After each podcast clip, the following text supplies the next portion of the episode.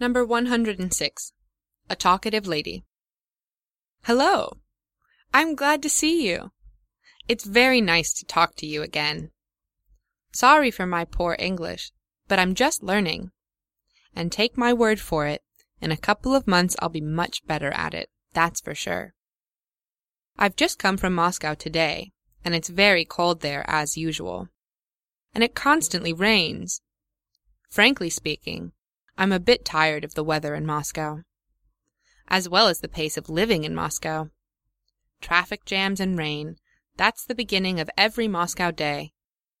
To tell the truth, I have a strong belief that our mood depends on the weather, as we, human beings, are always under the weather. And when you get out of bed on the wrong side, just look through the window. It will be raining for sure.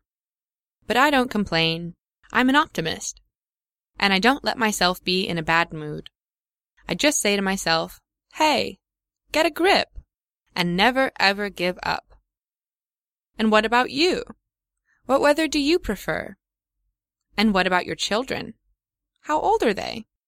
Have they entered the school yet? Oh, things never stay the same. And you have to keep up with the time if you want to succeed in life. Well, it was nice chatting with you. Honestly speaking, it's the first time I've chatted with a foreigner in English, and I enjoyed it a lot.